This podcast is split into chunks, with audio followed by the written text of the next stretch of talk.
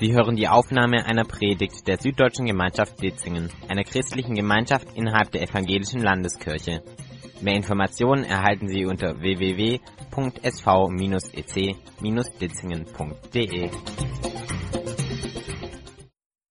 90 Prozent, wahrscheinlich auch der hier Anwesenden in Deutschland, hat so ein Gerät in der Hosentasche, Jackentasche, Handtasche, irgendwo dabei, ein Smartphone.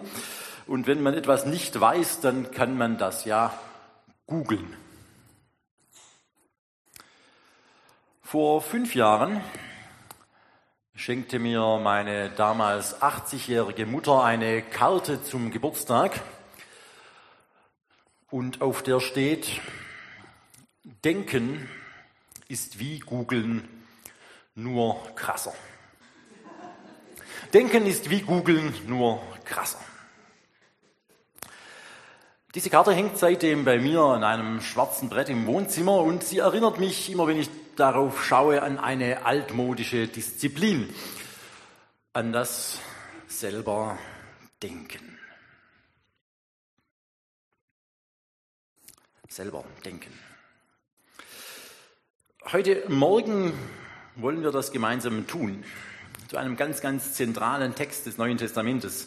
Wir wollen gemeinsam nachdenken, dem nachspüren und nachgehen, was denn das heißt. Und einleitend in diesem Text wird da eine Frage gestellt von einem Menschen namens Thomas, einer der Jünger Jesu. Thomas der Zweifler, so hat später die Kirchengeschichte ihn genannt. Nur weil er an einer anderen Stelle einmal Zweifel hatte. Aber ich glaube, man wird Thomas nicht gerecht. Ich glaube, Thomas war ein Denker. Einer, der die Dinge wissen wollte, der den Dingen auf den Grund gehen wollte und der nicht so leicht mit irgendwelchen billigen Sätzen abzuspeisen war. Der wollte es wissen. Und genau das fragt er in diesem einleitenden Satz. Johannes 14, Vers 5 fragt Thomas, Herr, wie können wir den Weg wissen? Herr, wie können wir den Weg wissen? Das ist eine erstaunlich moderne Frage, finde ich. Herr, wie können wir den Weg wissen? Das begleitet uns vielleicht in ganz kleinen Dingen eher amüsant. Wenn ich mit meinen drei bezaubernden Frauen einkaufen gehe, dann kann schon der Weg zu einer einfachen Hose eine mehrstündige Expedition sein. Das ist erstaunlich. Aber abgesehen von solchen vielleicht eher trivialen Dingen, wir müssen nur die Zeitung aufschlagen oder die Tagesschau sehen, das Internet, wie können wir den Weg wissen, Leopardpanzer für die Ukraine ja oder nein? Wie gehen wir verantwortlich mit der uns anvertrauten Schöpfung um? Wie sage ich einem Mitarbeiter und Kollegen, ohne ihn durchzustreichen, einfach auf der sachlichen Ebene, dass da etwas nicht in Ordnung ist? Wie können wir den Weg wissen? Und dann dieser Ausdruck, den Weg, gibt es überhaupt den Weg? Sind da nicht viele Wege, viele Wahrheiten, viele Möglichkeiten?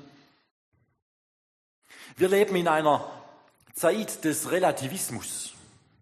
Das ist nichts Modernes. Relativisten gab es schon vor zweieinhalbtausend Jahren. Und was bedeutet das Relativismus? Im Relativismus gibt es eine Wahrheit immer nur in Beziehung, in Relation zu jemand anderem.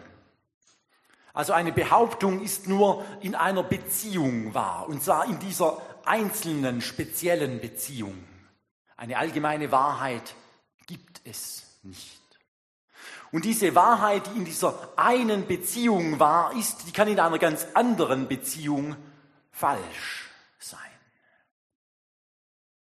Weniger kompliziert ausgedrückt sagen wir heute, du hast recht und ich habe recht. Ja, du hast recht und ich habe recht. Jeder hat so seine Wahrheit. Alles cool, alles fein. Den Weg, die Wahrheit, gibt es das? Die moderne Philosophie, wir wollen ja gemeinsam nachdenken, die ist sich sicher, man kann sich zumindest einer allgemeinen Wahrheit annähern. Apel, Popper, Habermas, sie alle weisen darauf hin, dass die Relativisten, wenn sie sagen, es gibt keine absolute Wahrheit, denn eine Behauptung ist immer nur in einer Beziehung wahr, dass sie sich genau in diesem Satz selbst widersprechen. Denn dieser Satz ist ja absolut. Eine Behauptung ist immer nur in einer Beziehung wahr. Das soll für alle gelten, nur nicht für diesen Satz. Das ist ein Widerspruch in sich.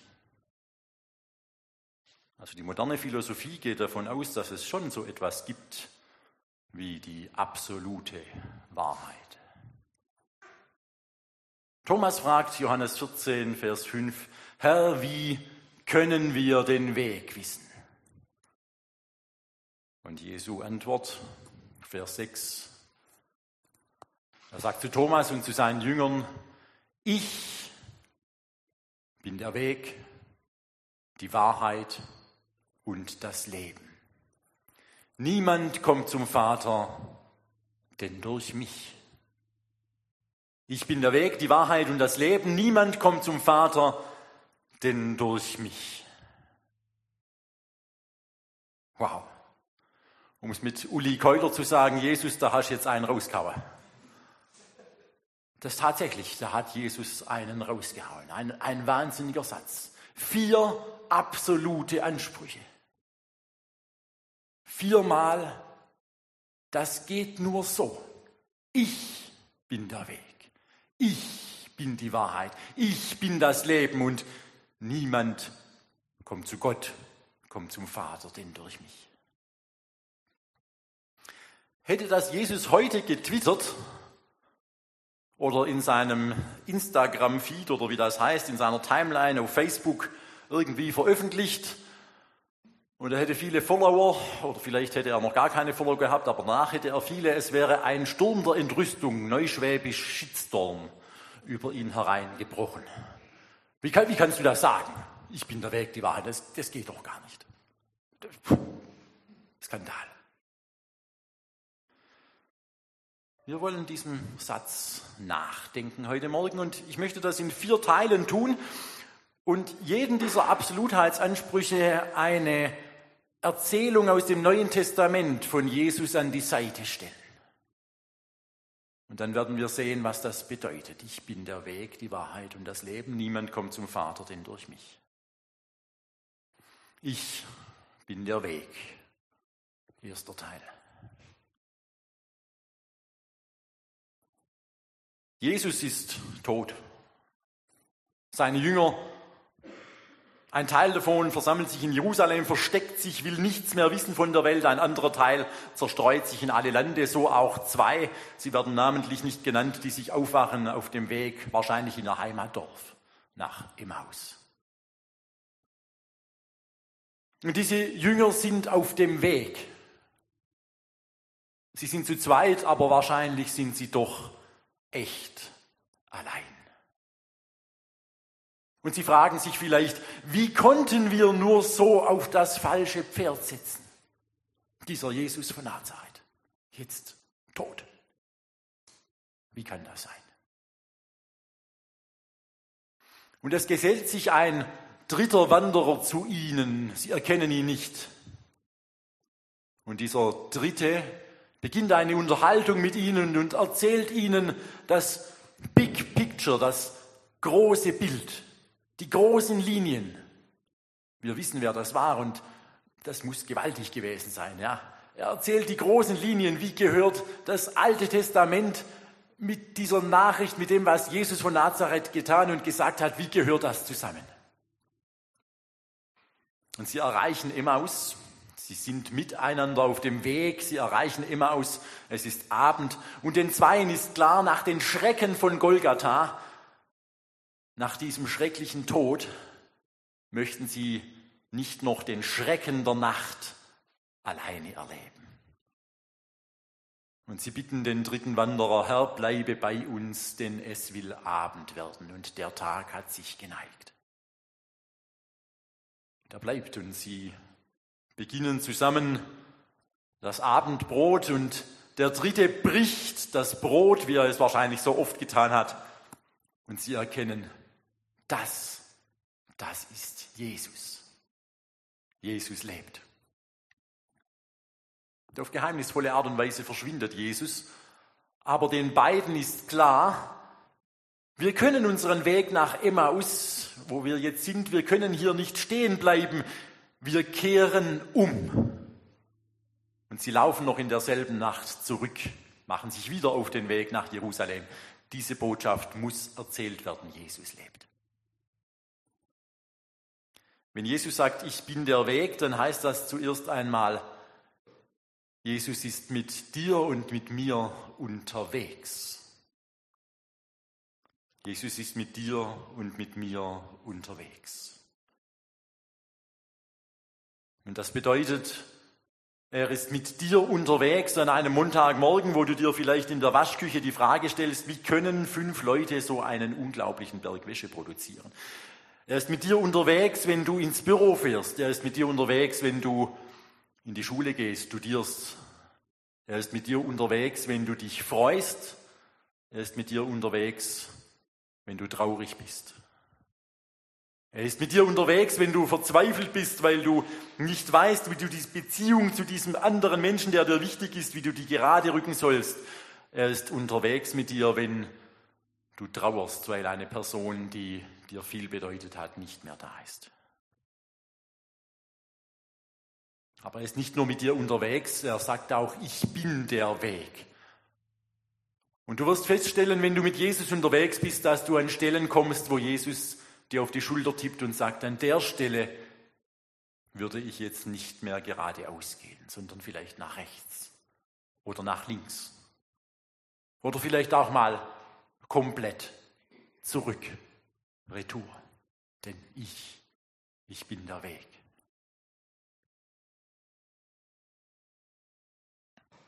Und ich, sagt Jesus auch, ich bin die Wahrheit. Zweiter Teil. Und das hängt eng mit dem Weg zusammen. Jesus wurde gefangen genommen vor Golgatha und er steht vor dem Hohen Rat und der Hohe Rat, das oberste jüdische Gericht, ihnen ist klar, egal was Jesus sagt, der muss weg. Der muss weg. Aber der Hohe Rat kann das nicht entscheiden. Die Halsgerichtsbarkeit, die Entscheidung über Leben und Tod, das haben die Römer immer sich selbst vorbehalten. In der Pax Romana, im römischen Frieden, haben die Römer oft die Länder, die sie erobert haben, ihr eigenes Ding noch machen lassen, ihre eigene Verwaltung aufrechterhalten lassen. Aber die Gerichtsbarkeit, die oberste Gerichtsbarkeit über Leben und Tod, das stand nur dem römischen Prokurator, dem römischen Verwalter zu, als Vertreter des Kaisers von Rom, als Vertreter des Imperators. Und das war zur Zeit Jesu Pontius Pilatus. Und Pontius Pilatus sieht nun Jesus und er fragt, was bist denn du für einer? Und Jesus sagt den interessanten Satz, ich bin gekommen, ich bin gekommen, die Wahrheit zu bezeugen. Ich bin gekommen, die Wahrheit zu bezeugen. Und ich sagte es schon vorhin, Relativisten, das gab es schon vor 2000 Jahren. Pilatus war ein gut ausgebildeter römischer Verwaltungsbeamter und Relativist und er sagt, ja, Wahrheit. Was? Was ist Wahrheit? Was ist Wahrheit? Wahrheit an dieser Stelle bedeutet das Erkennen der geoffenbarten Wirklichkeit Gottes in Jesus. Jesus ist die geoffenbarte Wirklichkeit Gottes.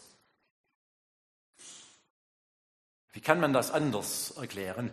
Luther redet ganz oft vom uns abgewandten Gott vom fernen Gott, vom Deus absconditus.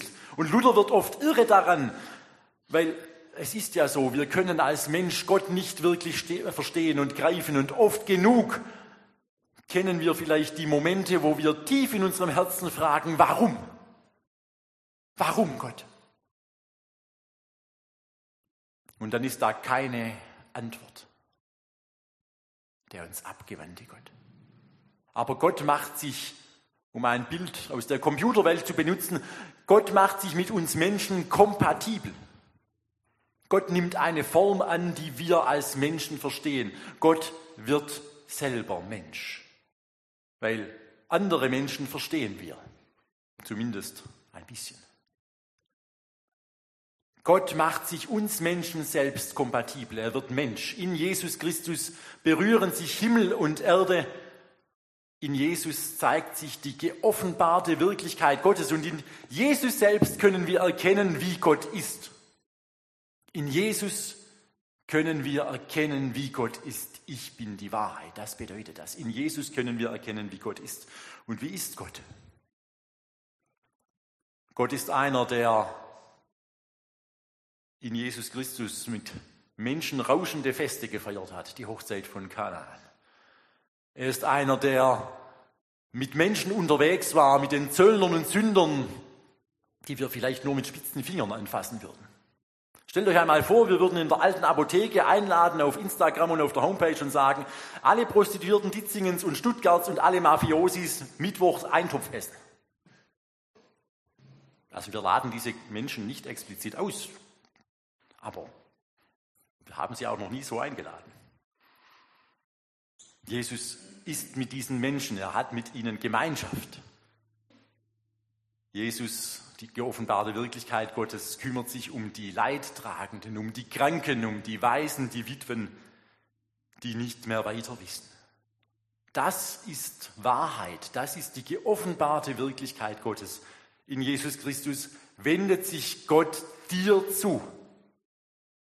Und er sieht dich. Die Jahreslosung. Du bist ein Gott, der mich sieht.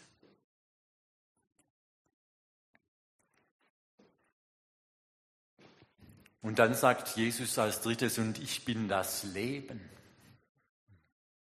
Ich bin das Leben. Wir haben gerade gesehen bei Weg und Wahrheit, wie, wie Jesus das Leben mit uns Menschen teilt, wie Gott Mensch wird. Gott weiß, wie es ist, hungrig zu sein. Gott weiß in Jesus Christus, wie es ist, einsam zu sein, verzweifelt, angefochten. Gott weiß auch, wie es ist, zu lachen, wie es ist, Freude zu haben, zu feiern. Und doch ist da noch mehr. Ein Leben, das über unser Verstehen hinausgeht. Jesus kommt in eine Stadt und gleich nach der Ankunft kommt ein Mann zu ihm. Er wirft sich auf den Boden und sagt, Herr, komm zu mir schnell meine Tochter, die ist, die ist echt krank und ich habe Angst.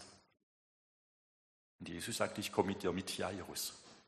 Und sie gehen zu Jairus Haus und vielleicht auf halbem Weg kommt ihnen ein Nachbar von Jairus entgegen und er sagt, Jairus, bemühe den Meister nicht mehr.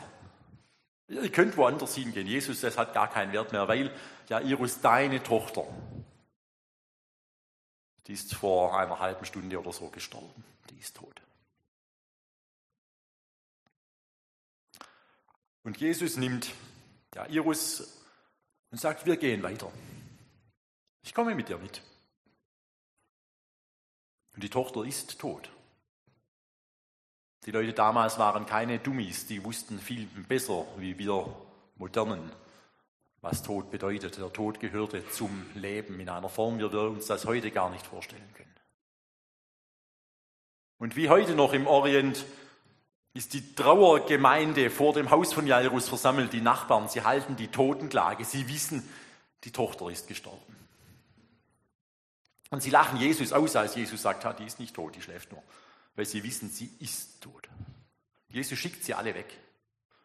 Nur die Eheleute Jairus und einige ausgewählte Jünger dürfen mit ins Haus kommen und da liegt das tote Mädchen auf der Bahre und Jesus sagt, Talita, komm. Mädchen, steh auf. Und das Unglaubliche passiert. Dieses Mädchen lebt. Es steht auf. Und Jesus sagt, gebt ihr zu essen. Vermutlich war sie noch etwas bleich um die Nase. Und die Leute merken, diese geoffenbarte Wirklichkeit Gottes, dieser Jesus von Nazareth, er ist das Leben selbst. Er ist der große Ich bin. Das Wort, sagt Johannes am Anfang seines Johannesprologs, das am Anfang der Schöpfung dabei war, als Gott sprach, es werde der Schöpfer selbst. steht in diesem Haus und sagt, Mädchen, steh auf. Ich bin das Leben.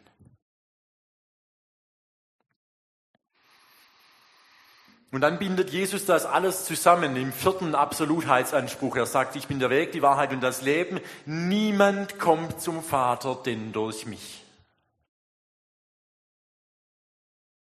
Niemand kommt zum Vater denn durch mich. Das ist eigentlich nicht mehr überraschend, diesen letzten Anspruch, den Jesus da erhebt.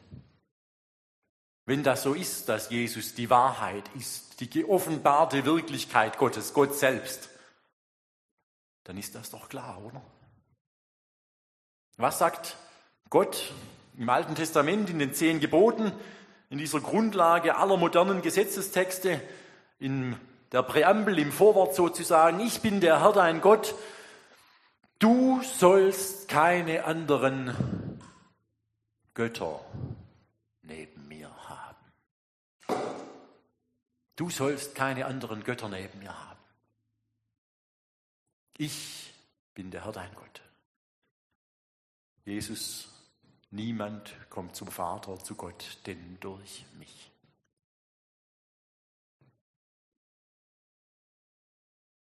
Das ist interessant, auch religionsgeschichtlich extrem interessant, dass der Gott der Bibel von sich als dem lebendigen Gott spricht. Das haben wir nirgendwo anders. Dass ein Gott sagt, ich bin der lebendige Gott. Das haben wir nicht im Islam, nicht im Hinduismus, nicht im Buddhismus. Der Gott der Bibel sagt, ich bin der lebendige Gott. Weil ich bin der Einzige, der Alleinige, der Herrscher über Himmel und Erde. Das andere sind alles Götzen. Du sollst keine anderen Götter neben mir haben. Niemand kommt zum Vater, denn durch mich. Und da kommen wir zurück zum Anfang unseres Nachdenkens, unseres Nachspürens. Und das ist fast schon eine Ironie, nein, es ist eine wunderbare Sache, dass Jesus auch alle Relativisten, auch uns Modernen, furchtbar lieb hat. Weil niemand kommt zum Vater denn durch mich. Das wird für jeden von uns, für dich und mich, war in der konkreten Beziehung zu diesem Jesus von Nazareth. Das wird wahr in der konkreten Beziehung zu Jesus von Nazareth.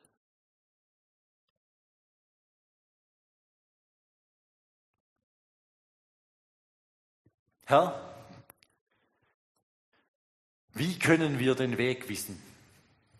Jesus sagt, ich bin der Weg, die Wahrheit und das Leben. Niemand kommt zum Vater, denn durch mich. Und ich möchte schließen mit den Worten von Thea Eichholz-Müller. Herr, wohin sonst sollten wir gehen? Wo auf der, Weg, auf der Welt fänden wir Glück? Niemand, kein Mensch kann uns so viel geben wie du. Du führst uns zum Leben zurück. Nur du. Du schenkst uns Lebensglück. Amen. Wir beten und stehen dazu auf.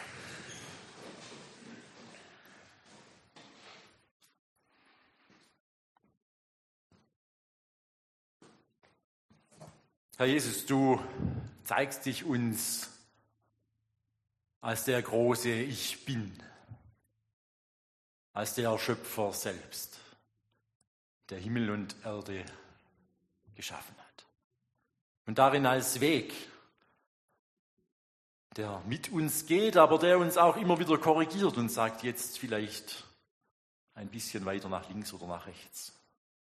Oder jetzt hab Mut, geradeaus zu gehen. Ich bin bei dir. Ich bin auch dein Weg. In dir sehen wir die geoffenbarte Wirklichkeit Gottes und wir sind dankbar, unendlich dankbar dafür, Herr Jesus, dass du uns ansiehst, dass du weißt, wie es uns geht und was wir für Sorgen haben, was uns umtreibt und dass wir damit zu dir kommen dürfen. Und du bist das Leben. Herr, wir spüren es oft nicht, aber Wir hoffen und wir vertrauen darauf, dass du uns frei machst. Heute und in Zukunft. Herr, wir bringen alles vor dich, was uns bedrückt und belastet. Was uns Freude macht und worauf wir hoffen. Und wir legen all das in die Worte, die du uns zu beten gelehrt hast. Vater unser im Himmel, geheiligt werde dein Name, dein Reich komme, dein Wille geschehe, wie im Himmel so auf Erden. Unser tägliches Brot gib uns heute und vergib uns unsere Schuld, wie auch wir vergeben unseren Schuldigen. Und führe uns nicht in Versuchung, sondern erlöse uns von dem Bösen. Denn dein ist das Reich und die Kraft und die Herrlichkeit in Ewigkeit.